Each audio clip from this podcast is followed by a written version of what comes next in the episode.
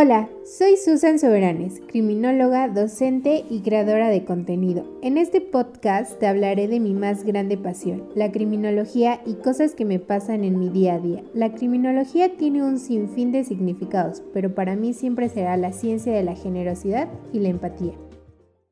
Hola rayito de luz, espero que te encuentres muy bien el día de hoy. Hoy seguiremos viendo parte de la psicología, así que hoy trataré de hacerlo lo más resumido y comprensible para todos. La psicología desde sus orígenes se confunde con la filosofía, ya que esta es la madre de todas o la mayoría de las ciencias y mucho tiempo, por muchísimos años, se concentró en todo el saber humano. Hoy veremos específicamente el alma y nadie sabe exactamente qué es el alma. Ha tenido que pasar por un transcurso de ideologías y teorías para comprender qué es el alma. Se cree que desde hace miles de millones de años las tribus ya creían que un objeto podía tener alma.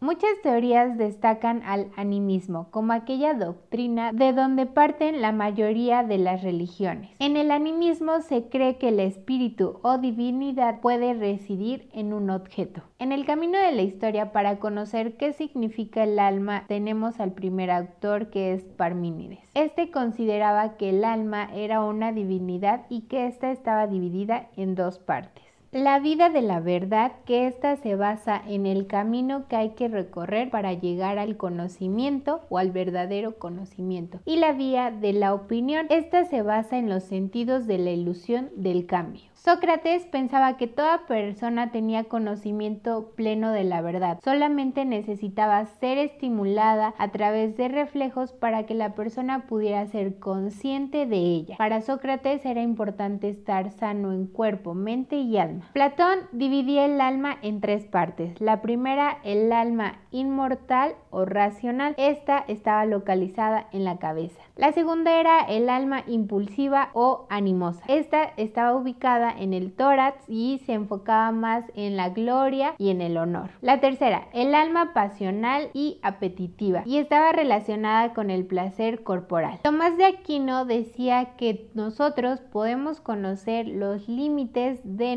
conocimiento. También decía que el ser humano estaba compuesto de materia y forma y entonces esto nos daba el alma. Hipócrates separa el cuerpo del alma. Además aportó a la psicología la teoría de la personalidad, así como los cuatro temperamentos. Y bueno, él era un médico que dejó de lado las creencias y se enfocaba en lo realmente comprobado. Él se basaba o su medicina era pasiva y toda su manera de curación era naturista. Para Aristóteles, el alma es la base de la vida, de la sensación y del pensamiento el alma nos diferencia de los animales y nos hace actuar humanamente. Y bueno, en teoría podría decir que llegamos al fin del video y que es muy importante conocer todos estos antecedentes precientíficos de la psicología para seguir entendiendo más conceptos y la psicología en general. A futuro podremos saber entonces la relación de la psicología con la criminología. Creo que ya muy seguramente se han dado cuenta o lo han ido descubriendo a lo largo de los videos. Es importante el alma porque la psicología tiene como objetivo conocer cuáles son las causas o motivos que dañan el alma de una persona para cometer conductas antisociales. Les recomendaré una película que se relaciona con este tema, se llama Soul y bueno, yo creo que lo van a entender mejor y por qué es tan importante cuidar nuestra alma para ser lo más humanos posible y no herir nuestra alma y entonces vivir una vida en plenitud. Si llegaste hasta aquí, recuerda que soy Susan Soberanes, criminóloga por pasión, youtuber por afición. No olvides seguirme en mis redes sociales, Facebook como su tips oficial, en YouTube como su tips e Instagram como susan.soberanes.